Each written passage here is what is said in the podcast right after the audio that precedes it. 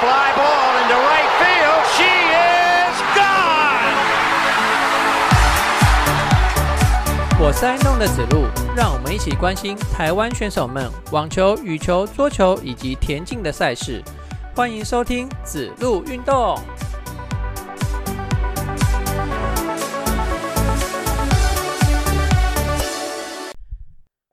欢迎收听子路运动第二十八集节目，我是爱运动的子路。诶，我刚刚要录音的时候，才发现今天是十二月二十五号哈，难怪最近走在街上啊，都是那个圣诞音乐的声音。就算知道前两天的周末是圣诞前、圣诞节前的的周末啊，也不会去庆祝什么啦，都已经这把年纪了哈。那礼拜就简单的带爸妈去鹿港走一走啊，然后逛逛街、买买东西，就这样子而已。其实没有特别想要过什么圣诞节啊，从从以前就没有再过了哦。最近的天气超级冷的，听众朋友们要记得保暖哦。然后有在家里使用电器或者是什么加热的设施的话哦，也要注意一下安全哦。然后窗户最好是开一个一小个缝，让它通风会比较好一点啊。好啦，那我们就回到节目的内容啦。前两周啊，我们分别回顾了男子网球选手还有女子网球选手这一年来大家的战绩哈。看到这些数据的话，大概就知道说他这一年来他的战绩是怎么样的。那如果到了明年的话，如果节目还做得到明年底的话，哈，那我们就可以拿明年的战绩再来跟今年的战绩再来做一个比较。这样就可以知道说，哎，他是进步了多少，或者是退步了多少，这样子。哇，当个职业球员好辛苦啊！明明就是打自己的职业赛，然后还要被这样被人家这样 review。其实不是 review 啊，我们是关心，嘿嘿，关心这些选手。好，那在男子网球选手还有女子网球选手，呃，他们的战绩回顾完了以后呢，这一集的节目，因为已经是今年一百一十二年的最后一集节目了哈。明年的节目就会变成一百一十三年的第一集了嘛？那今年已经是最后一集了，今年的最后一集，所以我们今天就要把羽毛球跟桌球选手今年的战绩给回顾完了哈。所以今年今天的节目内容就会比较多一点。今天的节目内容就全部都在回顾了啦啊！那我们就在因为网球选手都回顾完了嘛，所以我们今天就从羽毛球选手来开始。好，事不宜迟，现在马上开始哈。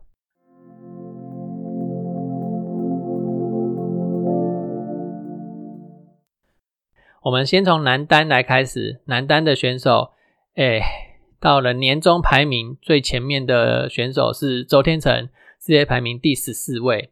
然后去年的这个时候，就是去年底的最后一周，周天成的年终排名是第五名哦，所以在他这一年来掉了九个名次哦，已经掉到第十四位了哦。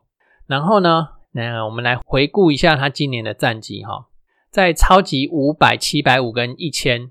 哦，这五个等级的赛事呢，我把它放成一个 group，然后超级一百跟三百，然后放成一个 group，这样子，我们来看它在这两个层级，因为这个层级不一样啊，我觉得这样子分开来看，比较能够知道它在哪个层级的成绩是怎么样的，对这个选手有比较多的了解，这样子。好，那就回到我刚刚这个战绩统计的这个规则里面来。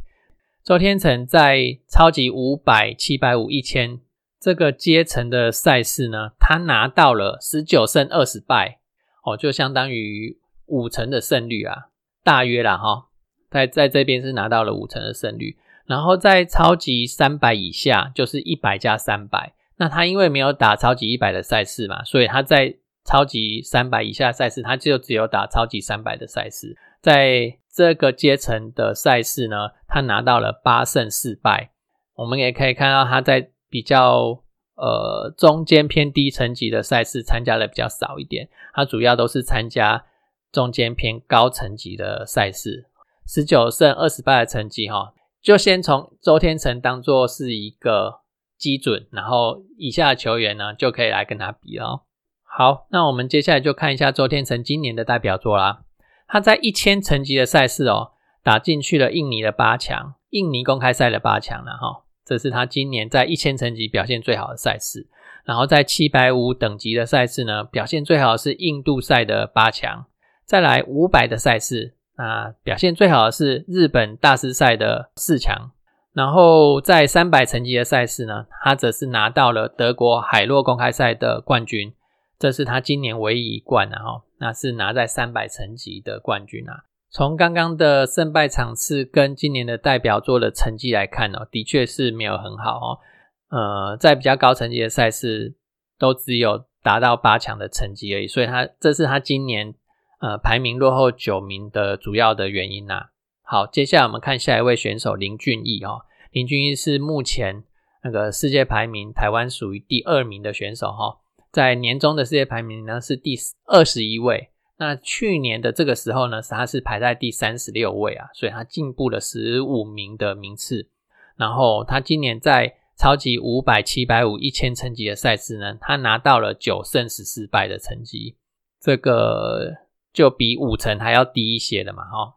然后在超级一百跟超级三百的赛事呢，他则是拿到了二十二胜八败的成绩，哈。所以我们可以看得到，他在比较中低层级的这个超级一百跟三百的赛事，哈，可以说是要说是宰制吗？还是要是说是他的实力已经足以在这个层级高人一等？然后今年的代表作超级七百五系列的赛事呢，他打进了中国大师赛的八强。然后超级五百的赛事，马来西亚的公开赛，他打进去了四强。再来超级三百的泰国大师赛拿到了冠军，然后超级一百的高雄大师赛也拿到了冠军。这是林俊逸今年的成绩呀。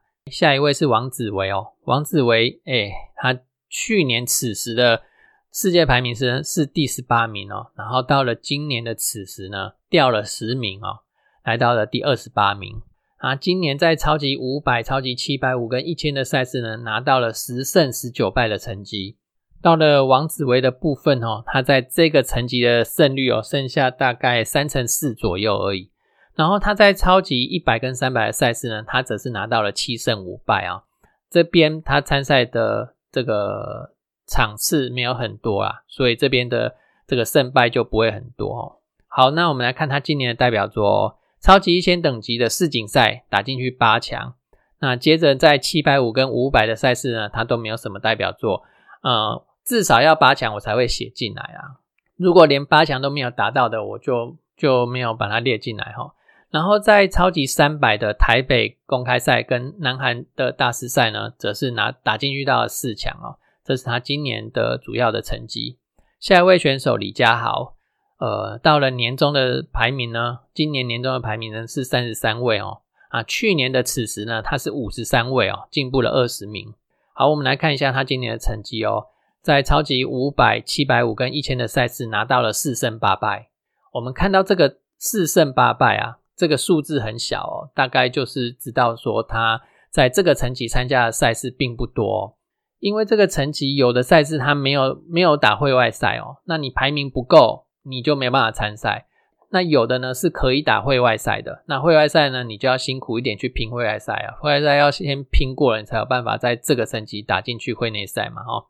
那四胜八败代表呃都有可能啊，嗯，有可能是那个会外赛没有打过，或者是人家就是没有会外赛，导致你没办法参赛，因为你排名比较低的关系嘛。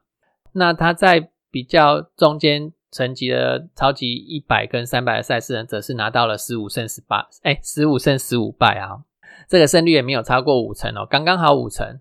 那这也可以说明了，呃，他为什么这个排名会落在第三十三名的位置啊？那我们刚刚看林君毅在这个层级的赛事几乎是超过七成的胜率哦，哈。那李佳豪今年的代表作呢，在超级七百五的新加坡公开赛拿到了。八强的成绩，然后超级一百的吉隆坡大师赛呢，则是打进月决赛啊，他是今年的两项的代表作。下一位选手就是台湾排名第五位的咯，哈，苏立阳，哎，他的年终排名呢是第三十五位，他在去年的此时呢是八十三位，进步了四十八名。好，然后今年的成绩呢，哎，在超级五百、七百五跟一千的赛事拿到了四胜五败的成绩。然后在比较中间层级的超级一百跟三百的赛事，拿到了九胜五败的成绩，这样看起来都没有打很多哈。因为他年初的时候还在打国际系列赛的比赛，就是比较基础成绩的国际系列赛。他在国际系列赛的成绩呢，十胜四败，这超过七成的胜率哦哈。他年初的时候大概都在打国际系列赛了哈，一直到年终啊，尤其是在台北公开赛、超级三百的台北公开赛打进去了冠亚军的决赛哦，最后拿到亚军的成绩。那从台北公开赛之后呢，他才参加比较多超级系列的赛事哈，所以他这个年的中间以后，哦，他就开始打这个超级系列的赛事了哈。希望啊，明年那个苏利昂可以继续突破啦啊，这样子我们台湾选手呢就多了一个呃有竞争力的选手啦。好，再来是第六位选手，我们要看的应该是黄玉凯啊，哦，不是不是，是七佑人哦哈。因为七友人在 十一月底的时候，那个拿到了一个超级一百的冠军啊，哎，不是超级一百，是超级三百的冠军哦，让他的排名都大跃进。好，我们先来看一下七友人哦，呃，到了年终的排名呢是第四十位哦，去年的此时是七十三位，这样子进步了三十三名。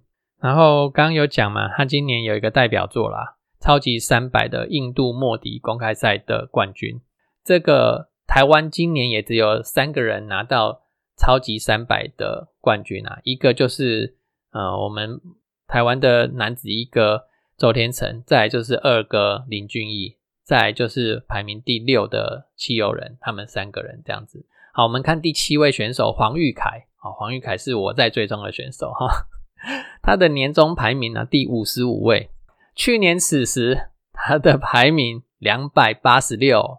他总共进步了两百三十一名哦，算是呃台湾选手进步最多的一位选手了。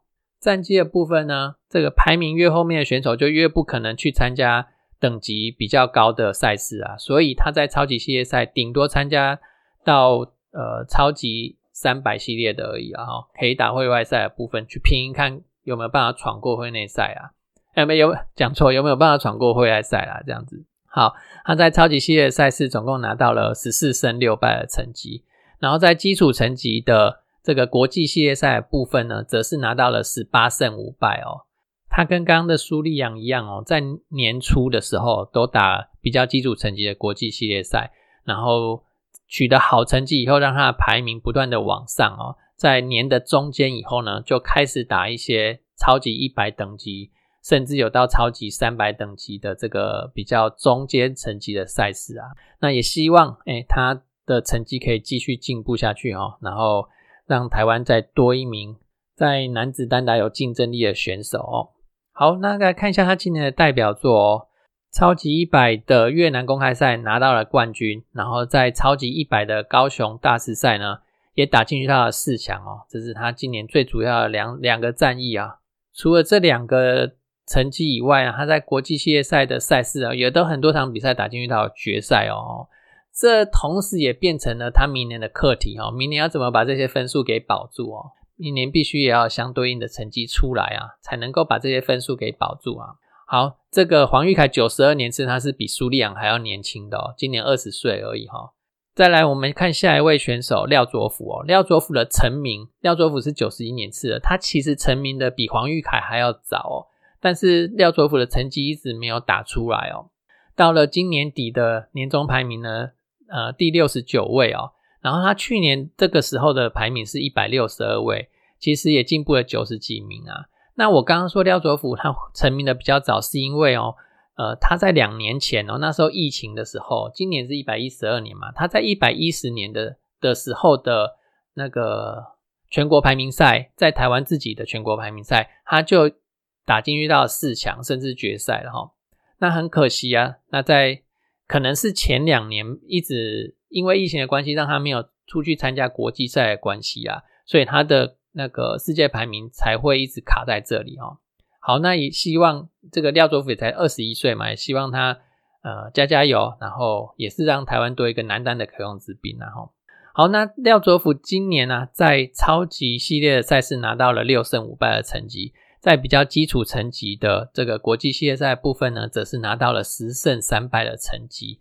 然后，呃，那我们来看一下他今年的代表作，就是超级三百的南韩光州大师赛啊，他打进去到了八强哦。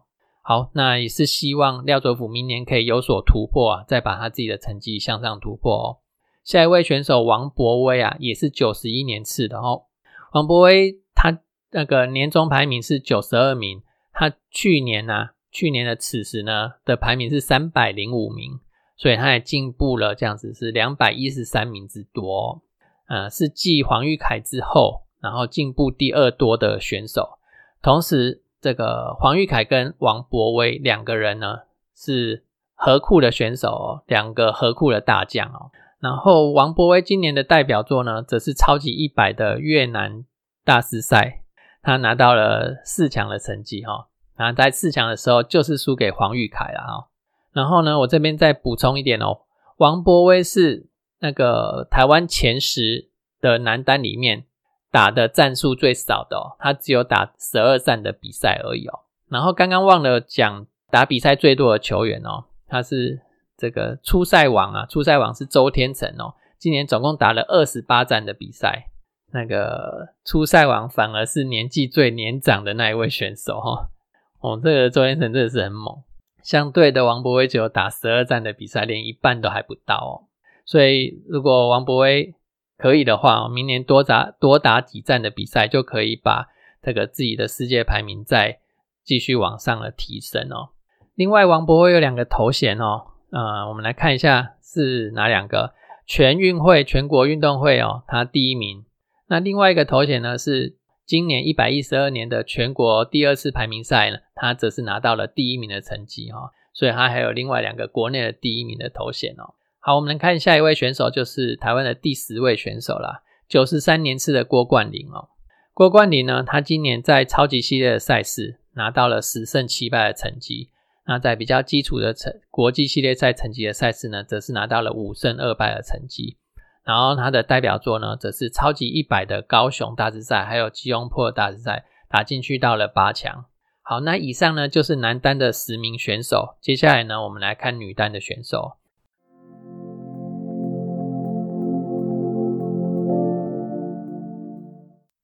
那女单的选手不用多说了，排名第一的大家一定都知道嘛，哈。就是戴资颖啦，啊，诶，对了，我刚刚讲男单的战绩的时候，我都忘了把我统计的这个这个条件给讲一下哈。嗯，我统计的这个条件呢是不含亚运，然后不含亚团赛、苏迪曼杯这种团体赛的赛事，然后四大运，然后 BWF 就是那个世界羽羽球联盟的会外赛的成绩，我们都不统计进来哦。所以我们只有看个人的。职业赛事的成绩而已哈。那戴资颖的方面呢？呃，我的统计呢，则是不包含年终赛，因为台湾所有的羽球选手里面，只有戴资颖有打年终赛哈。那其他的选手都没有打年终赛，所以我就觉得应该把年终赛给拿掉，让戴资颖的统计基础跟其他的选手一样。但是戴资颖今年最好最好的成绩，就是在年终赛拿到了冠军啊！哦，好，我们来看一下戴资颖今年的成绩。呃，今年的年终排名呢，第第四名哦。那去年此时的排名呢，则是第二名，小掉了两个名次。然后他今年在超级五百、七百五、一千等级的赛事拿到了四十胜十四败的成绩。你看这样胜率有多高？如果把所有成所有球员的成绩摊开来看的时候嘛，我们光是看胜率就知道说这个选手在这个层级的竞争程度有多强了哈。嗯，戴资颖四十胜十四败的成绩，这样这样是九成的胜率了吗？我我我没有细算啊，大约了哈。然后在超级 三百跟超级一百的赛事，他今年只有参加一场，拿到了五胜零败的成绩。为什么五胜？因为他直接拿冠军了哈。那这一场比赛呢，就是因为是地主的比赛啦，超级三百的台北公开赛。自己国家的赛事，所以他才参赛，否则超级五百以下的赛事他是不参赛的啦。那他今年的代表作年终赛的冠军嘛，这刚刚才结束而已，大家都知道。另外呢，亚锦赛的冠军，其实亚锦赛也是一千等级的赛事哦，而且他亚锦赛也是击败安喜拿到冠军的哈。另外他在一千等级的马来西亚，还有全英公开赛，还有中国的公开赛，也都打进遇到了四强。说太多，他他他说不完了哈。然后下一个选手，我们来看的是排名第二的许文琪。许文琪去年的年终排名第二十四名，那今年的年终排名呢，小升了一名，到了第二十三名。好，然后他今年在超级五百等级以上的赛事呢，拿到了八胜二十败的成绩。然后在超级三百跟一百的赛事呢，则是拿到了十五胜十一败的成绩。今年的代表作呢，在超级一千的大马公大马。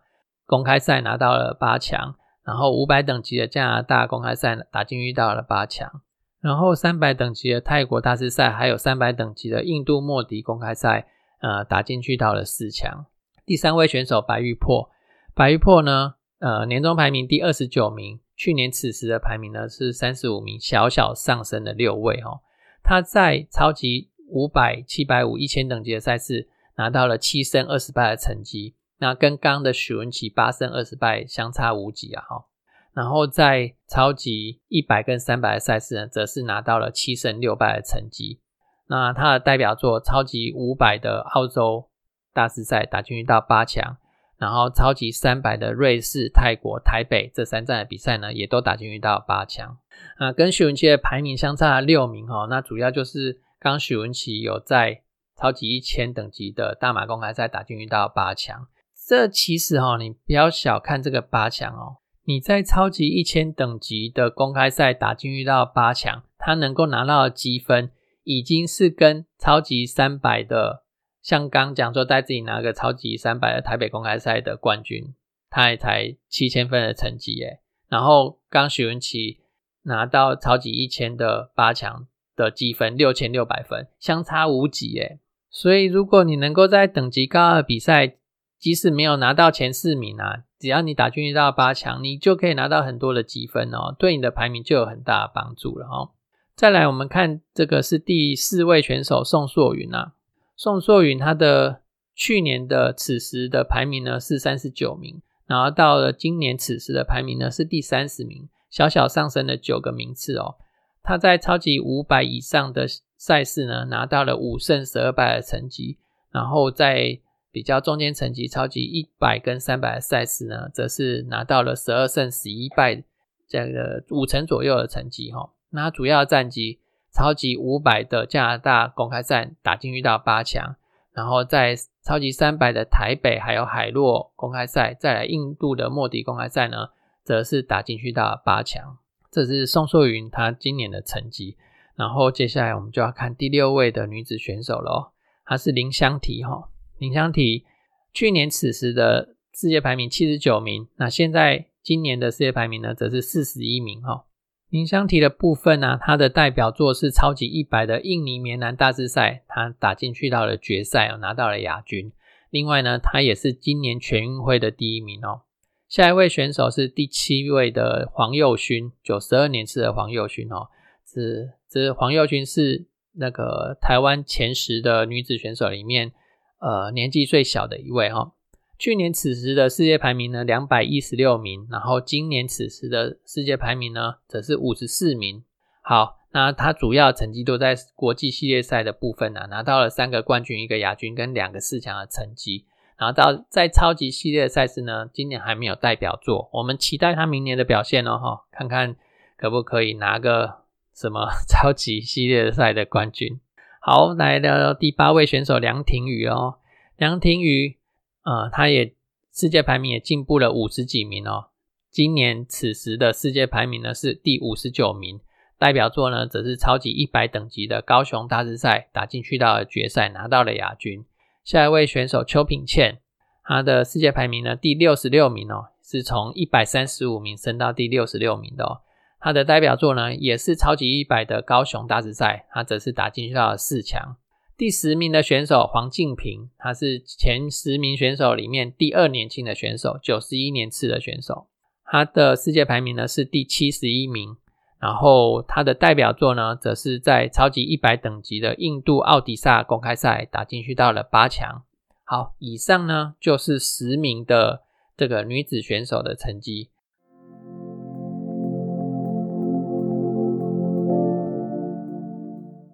接下来呢，我们来看一下男双的选手哈。男双的选手排名第一位的，就是大家都知道的林洋配啦。这是王麒麟跟李阳的搭档哦。呃，今年年终的世界排名第十位，那去年的此时呢，则是第十一位啊，小小上升的上升了一名哦。我们来看他今年在超级五百、七百五、一千等级的赛事，他的胜率是多少呢？二十七胜十七败，这样是超过六成的胜率哦。再来是超级一百跟三百的赛事呢，则是拿到了九胜三败的成绩哦。好，来看一下他今年的代表作，在一千等级的赛事呢，他的代表作是亚锦赛的四强，然后七百五十等级的赛事呢，则是在日本的公开赛打进去的决赛拿到了冠军。算是他今年第一个，哎，唯一一个冠军。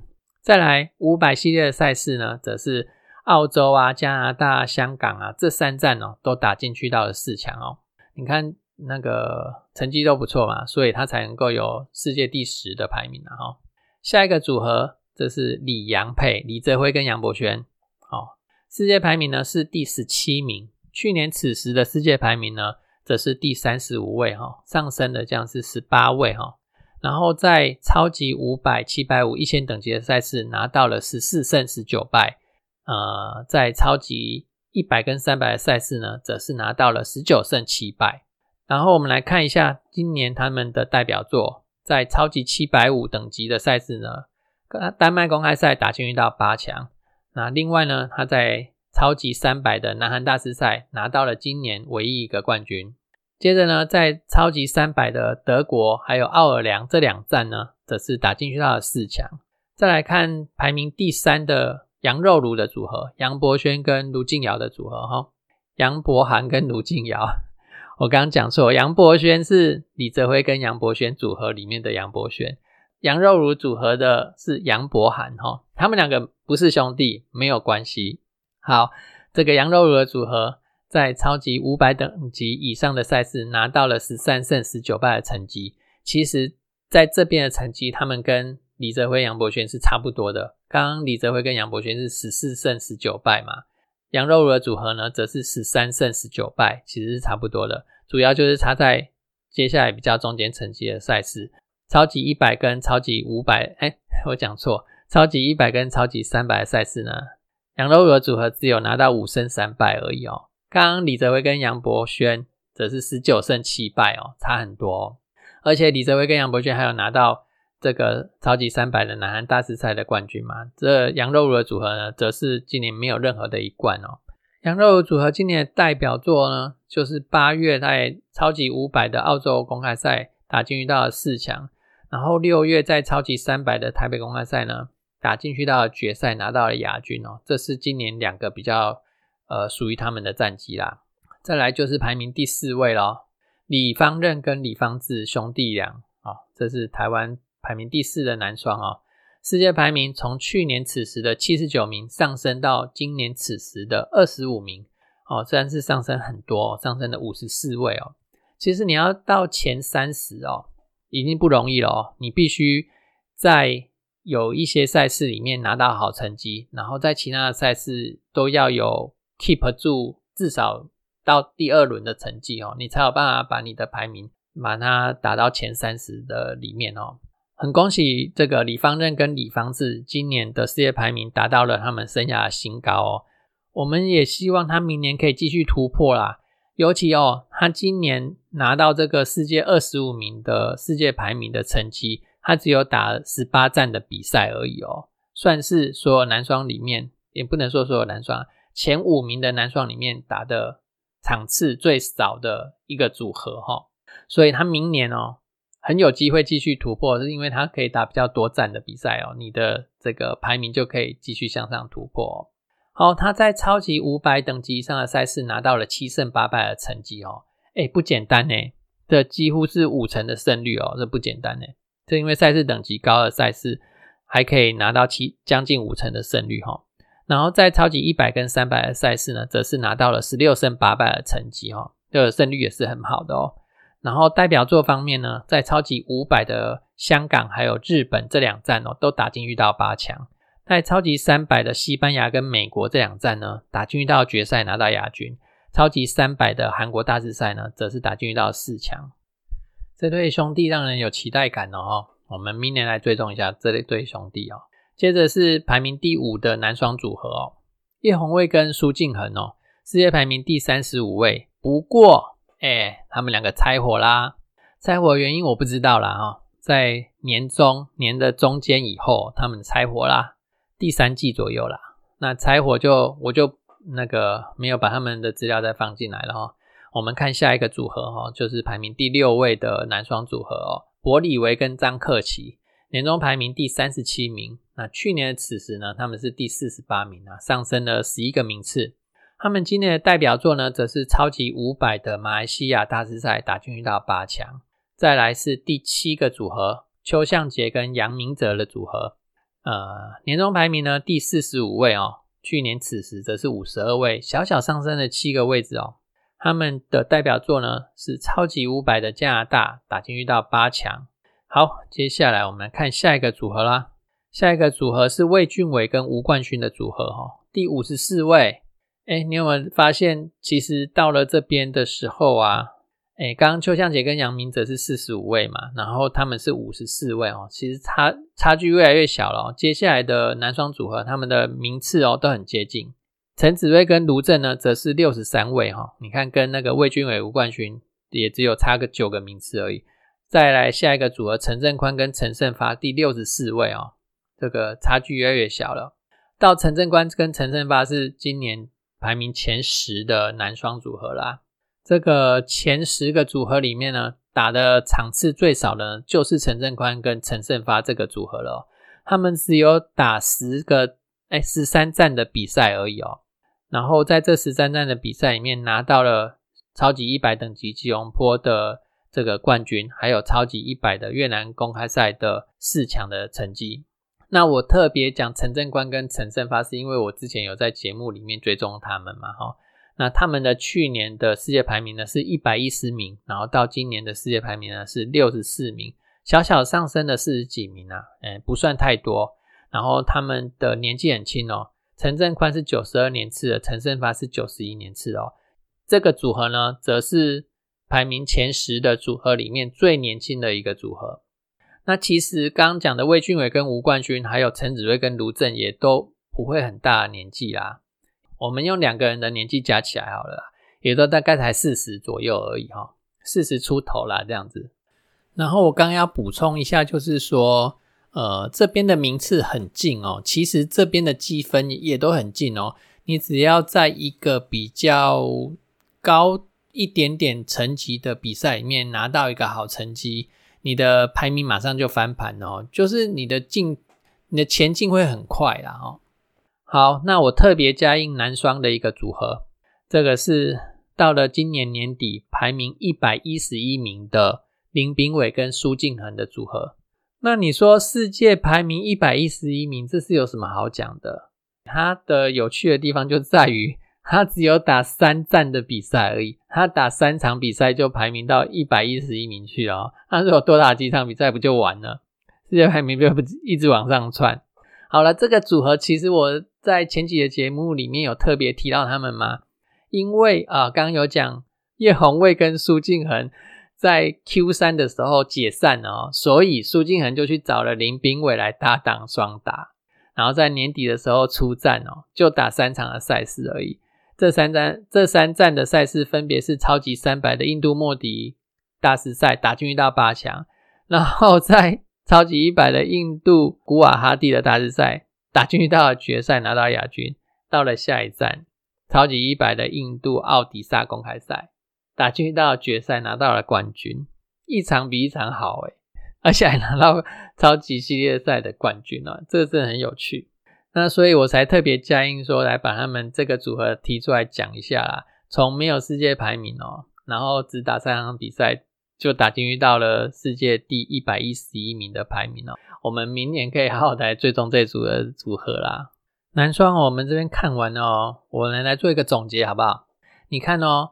哎，前四组的男双林洋配、李洋配，然后杨若如配，然后李氏兄弟配，哦，他们的世界排名都在前三十哦。前三十代表是什么？哎，因为羽球赛事都是三十二签嘛，基本上啦，哈，基本上都是三十二签，所以你世界排名只要在前三十以内，你都有机会直接打会内赛哦。我们看李方正跟李方志是排名这个国内男双第四的，他也世界排名在第二十五位哦，代表就是说这四个组合哦，明年如果你要参加比较高等级的赛事，你也都不用再去打户外赛，或者是担心这个那个赛事没有户外赛可以打，你进不去，所以你都可以直接进去打。所以只要明年能够这个把自己的成绩给盯住哈，然后你的世界排名就可以维持住，甚至更往上跑哦。然后再来，哎，刚刚有叶红卫跟苏敬恒是已经拆伙了，我们不看哦。哦，所以所以那个顺延到下一个组合是伯里维跟张克奇嘛，他们就排在第三十七了哈。三十七的话就要要有人退赛了，他们才补了进去啊哈。另外两个男双的潜力组合，我就是抓这个前十里面最年轻的陈胜宽跟陈胜发的组合哦，看看明年还有没有惊喜的表现。另外呢，就是诶林炳伟跟苏敬恒呢，这个特别加印的组合哦，诶在明年的十一月底前呢，他们的排名哦，都应该可以很快的上上升，因为他的这个保分的压力啊，会在十一月的时候才会有嘛哦，所以十一月以前哦，他没有完全没有任何的保分压力哦，只要他下去打一场比赛哦，积分就是往上增加啦，因为他没有前面的赛事嘛，就是所谓的基期很低啊，基期很低。基期低了，你就没有保分的压力啊，所以哦，男双这边还挺多的看点的呢哦。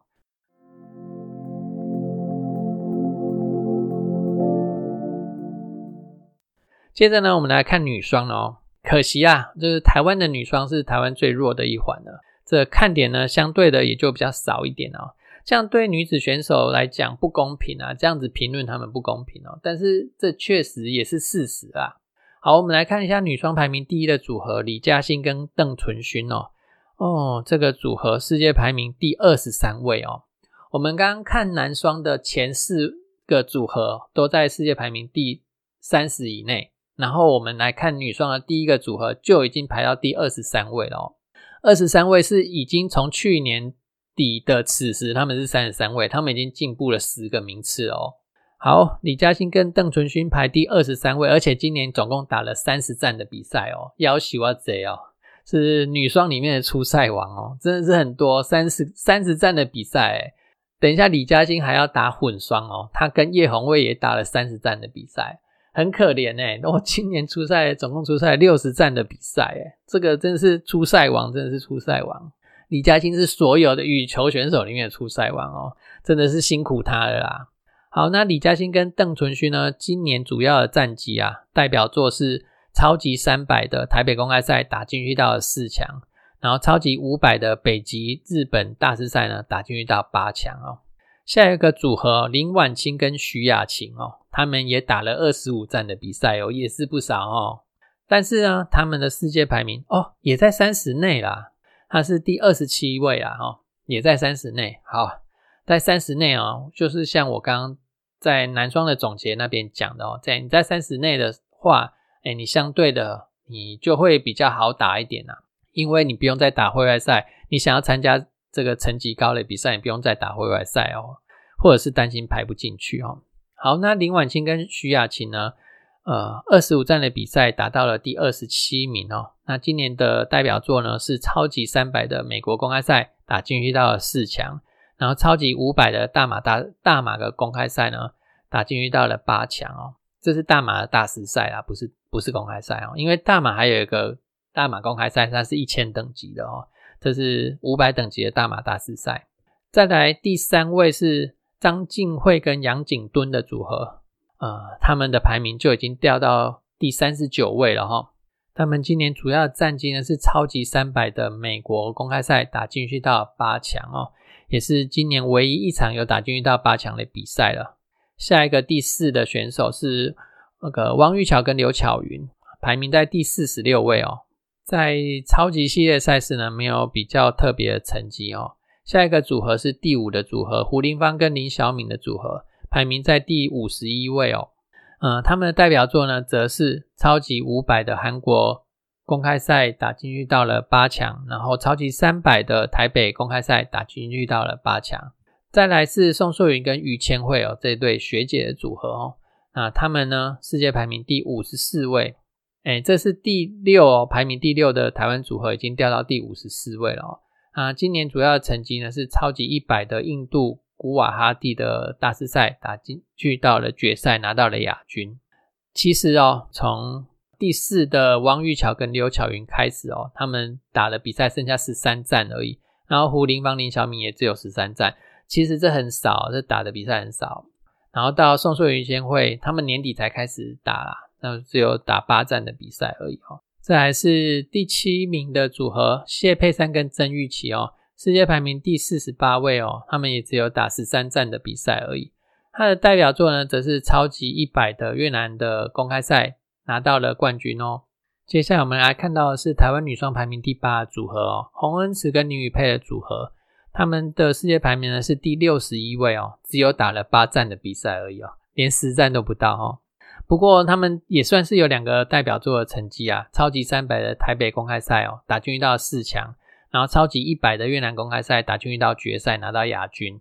下一个组合就比较奇怪一点啊，你可能会听到两个一样的名字哈，第九跟第十啊，第九是许一慧跟李子珍，然后第十呢则是许一慧跟林姿云哦，两个组合里面都有许一慧的名字啊哈，主要是因为许一慧跟李子珍呢是上半年搭配的，然后许一慧跟林姿云呢是下半年搭配的，就是拆伙啦，就是拆伙再重新找人组合的意思啊哈。然后许一慧这样子跟两个不同的人组合哦，就分别占了第九名跟第十名的位置哦。啊，第九名的是六十六世界排名六十六名的位置啊，然后第十呢则是世界排名七十名的位置哦，其实差不多哦。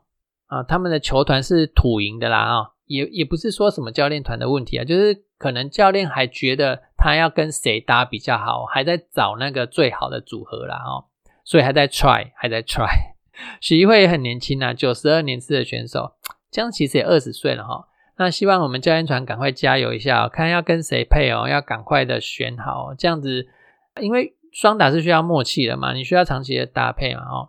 这样子换人哦，也不是个好事哦，要把搭档给固定下来。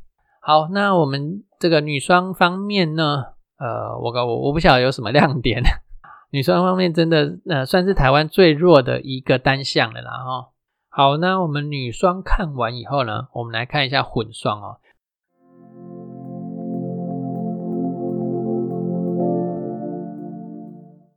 其实混双这个单项哦，其实也很弱啦，只是出了一个哎，突然间搭配的起来的一个组合哦，叶红卫跟李嘉欣的组合，这个夜里配啊，不是白天配啊，就很冷的笑话哦。这个世界排名第十二位哦。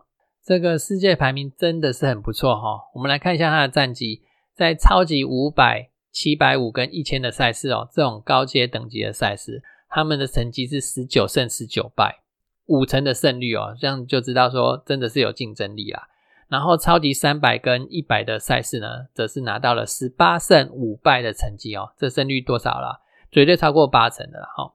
所以哎，这就看得出他们的竞争力啊。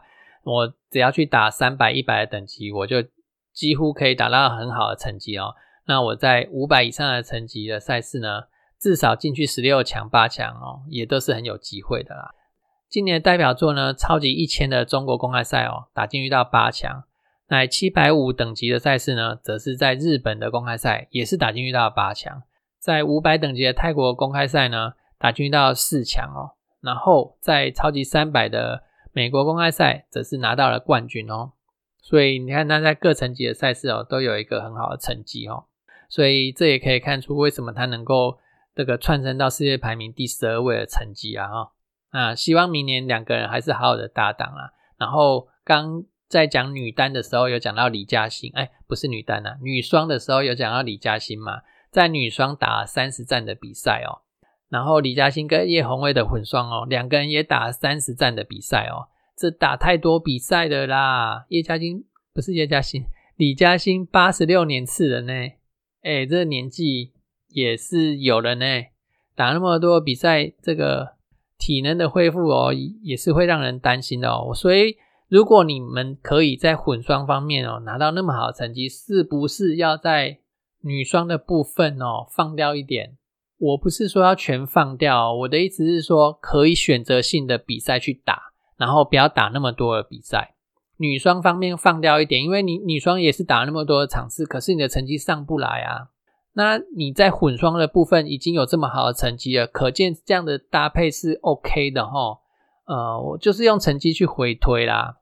那既然你在这边是 OK 的，然后可以有比较好的成绩，那干脆就放比较多的重心在这边，然后女双那边呢就选择性的比赛去打，然后不要打那么多，什么比赛都参加，然后你会反而会让自己的这个体力调节的不好，然后甚至会影响到混双这边嘛。好了，那这是教练团那边可以做的考量了哈，我这边是个给个建议啦。再来，我们看一下混双的第二组哦。我们刚看叶红威跟李嘉欣的世界排名是第十二名哦，然后混双的排名第二组合杨博轩跟胡林芳哦，就直接掉二十名下来，直接跑到三十二名哦。所以在混双这边，其实可以看到我们的竞争力并没有到非常的好哈。然后到第三的组合也掉到三十五名了啦，然后第四的组合掉到第三十七名哦。呃，等于说二三四这三个组合都在三十几名这边徘徊啊，呃，所以我刚刚在讲混双的开头的时候，我才会讲说，其实这个单项哦，呃，台湾的成绩也不是有多好了哦。好，这个我把他们的成绩讲一下，杨博轩跟胡林芳哦是台湾排名第二的混双组合哦，世界排名三十二，然后第三的呢是张克奇跟李子珍，世界排名三十五。李泽辉跟徐雅琴呢，世界排名三十七，他们则是第四的组合。再来第五的组合是林小敏跟邱向杰哦，排名在第四十七。接着我们来看一下接下来的组合是吴宣仪跟杨祖允哦，第六十六。陈子睿跟这个杨景敦呐，世界排名七十。然后魏俊伟跟詹佑珍哦，七十一。林炳伟跟林子君哦，七十五。然后陈振宽跟许玉慧七十九，这是第十的组合喽。好，那总结一下，总结一下哦。呃，我们刚看世界排名嘛，就只有第一的是叶宏威跟李嘉欣，世界排名可以到第十二。然后二三四的组合都已经掉到第三十几了哦。那后面的排名呢，我们就不用再多看了哦。那比较呃，可以让人家觉得有机会的，哎，反而是在第七八九十这边的组合哦。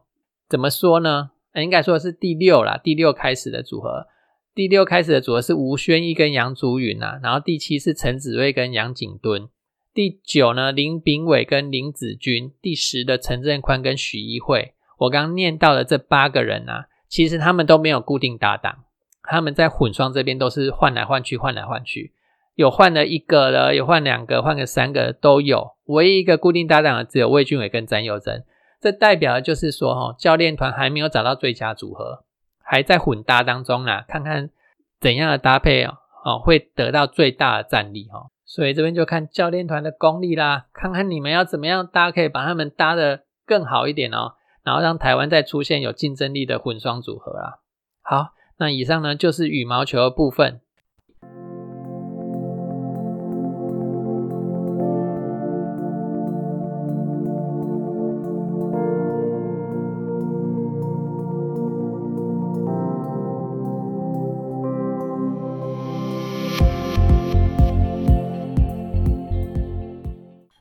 接着呢，我们来看桌球。桌球这边就会比较比较简单一点啊，不然我们这一集的时间用太多了哦。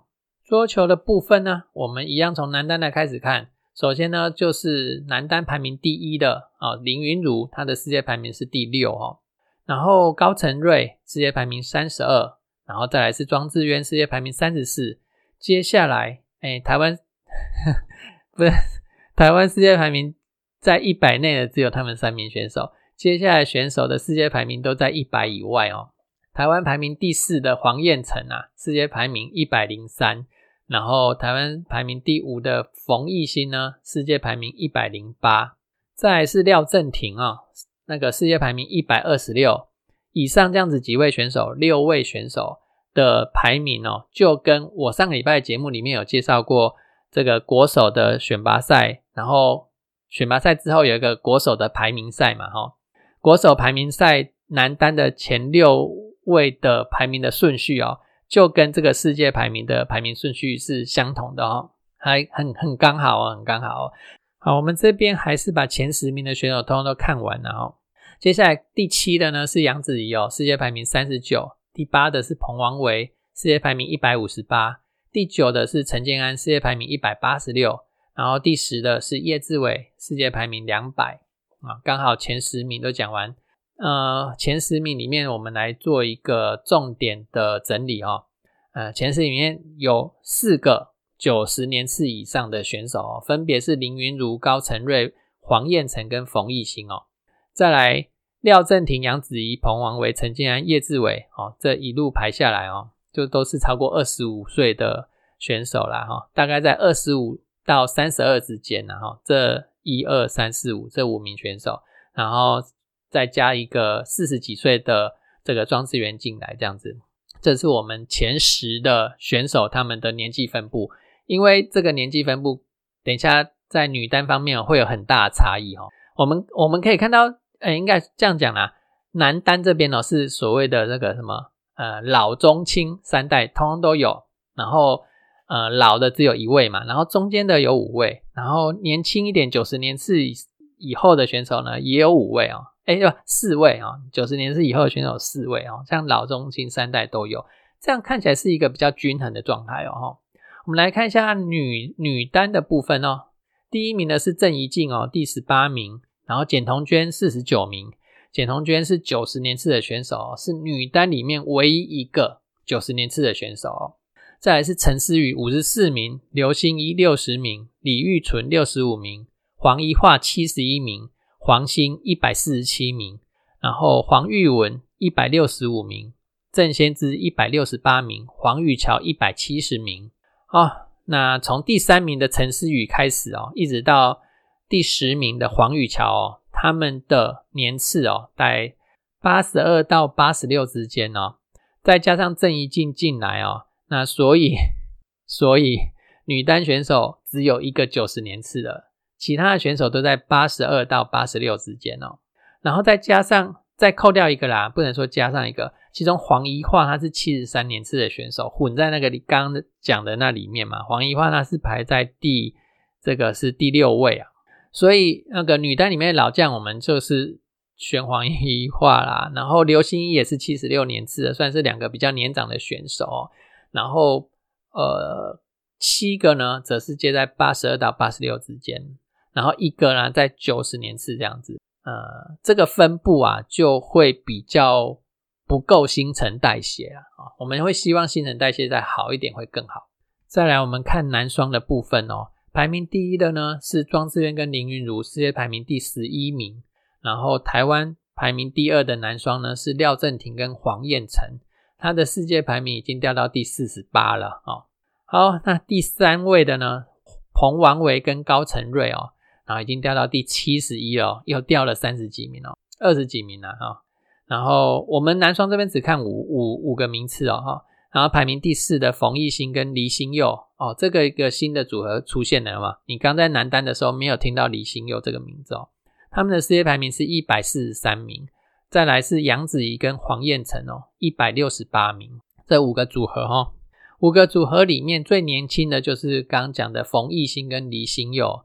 这两个人都是九十三年次的选手哈，呃，可能是出国的参加的比赛不够多啦，所以排名没办法拉上去哈。这个因为还年轻啊，才十九岁，所以要看看家长他们的意愿如何了啦。只是要让他们当国内的霸主呢，还是要去冲世界排名哦？因为这就牵扯到花钱的部分了哈。桌球的比赛奖金啊，我们不要跟网球比啊。你跟羽球比哦，也都差羽球一大截了哈。还这个网球，你只要在挑战赛等级里面能够占有一席之地，你就基本上可以养活自己了。但是呃，桌球方面哦，很难啊，这个奖金实在是又少了太多了啦。好了，我们来看一下女双的部分哦。排名国内女双第一的是郑怡静跟李玉纯的组合哈，她的世界排名是第四名。然后黄怡桦跟陈思雨的组合呢，世界排名第十六名。陈思雨跟李浩晴，这个李浩晴是香港人啊，这个我们就呃跳过啊，这是第六十六名哈。再来是黄玉文跟李玉纯啊，八十一名。黄怡桦跟黄瑜姐哦，则是八十五名。那黄瑜姐是我们刚刚在女单里面没有看到的选手哈。黄瑜杰她也是九十二年次的哦。再来就是混双啦，混双我们看三组就好了，好不好？嗯，因为混双的第三组已经掉到一百名以后了哈。那个混双的第一组的第一个组合是林云儒跟陈思雨的组合哦，世界排名第五哦。再来混双的第二个组合是黄燕成跟李玉纯哦，世界排名六十八。然后混双的第三个组合廖正廷跟陈思雨，世界排名已经掉到一百一十一了哈。好了，这羽桌啊不不是羽球，桌球方面真的是又比较困难的一点呐。那个奖金呢又少了很多，然后都被大陆给把持住了哈。中国啦，那所以桌球这边哦难度又你要你要靠着桌球为生啊，这个难度哦又增加了很多啦，所以。呃，有多少选手愿意这样做哦？这个也是也是很佩服他们的哈。好，那我们今天节目就到这边喽。最后，谢谢你收听我们的节目。我们大树野球运动频道有赞助的管道哦。我们在泽泽募资平台上有五十四、一百五十四，还有两百五十四等等不同的赞助方案。如果你觉得我们节目还不错，欢迎给我们一点鼓励。如果你暂时没有这样的打算跟计划，也是没有关系的。你的收听呢，就是对我们最大的支持啦。欢迎分享我们节目给你的亲朋好友。如果你觉得我们还有可以改进的地方呢，也欢迎你告诉我，让我们有再进步的空间哦。我们下周见，再会。